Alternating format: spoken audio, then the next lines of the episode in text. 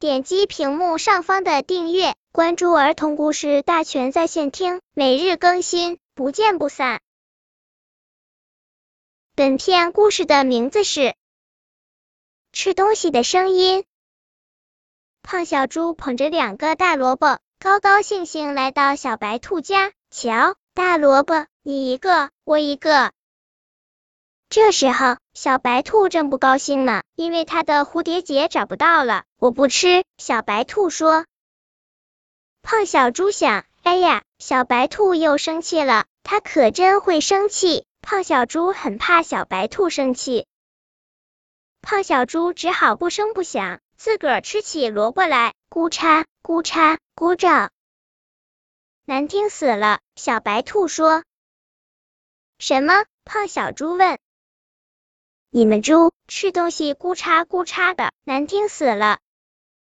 胖小猪不敢用牙嚼了，可是它越小心，声音好像越响，咕嚓咕嚓，真讨厌！小白兔大声说：“我又不是故意的，萝卜太脆了吗？”胖小猪轻声说：“我不要听。”小白兔越说越气了：“我不要你在这里。”这一下。好脾气的胖小猪也生气了，他站起来就走。哼，稀奇死了，我再也不来了。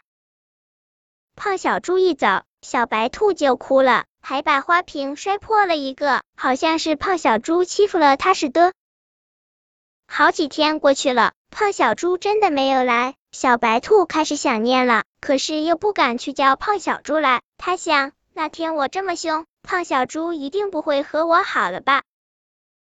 突然，小白兔想到了一个主意，它躺到了床上，大声哼起来：“哎呦，哎呦！”小鸟听到了，飞来问：“你怎么了？”小白兔说：“我，我病了。”哎呦！小乌说：“我去叫胖小猪来。”胖小猪坐在地上，大口大口的吃萝卜，咕嚓咕嚓，它正在练习吃法，要把声音练得轻轻的。小鸟飞来了，说：“小白兔病了，你快去看看它吧。”胖小猪一听，急了，赶紧往小白兔家跑。路上，胖小猪捡到两根布条，他想啊，这可以给小白兔做蝴蝶结的，太好了！一到小白兔家，小白兔就从床上跳下来，直叫：“胖小猪，你是来看我的吗？”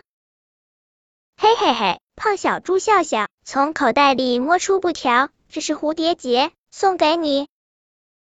小白兔一看，哟，这哪是蝴蝶结，明明是布条吗？可是小白兔没说出来。啊，我真喜欢！小白兔说着，把布条系在了长耳朵上，给胖小猪表演一个舞蹈。胖小猪说：“你病了呀，可你还跳舞。”小白兔说：“你来看我，病就好了。”小白兔捧出好多大萝卜，请胖小猪吃。我不吃。胖小猪老老实实说：“我吃东西。”咕嚓咕嚓响哩。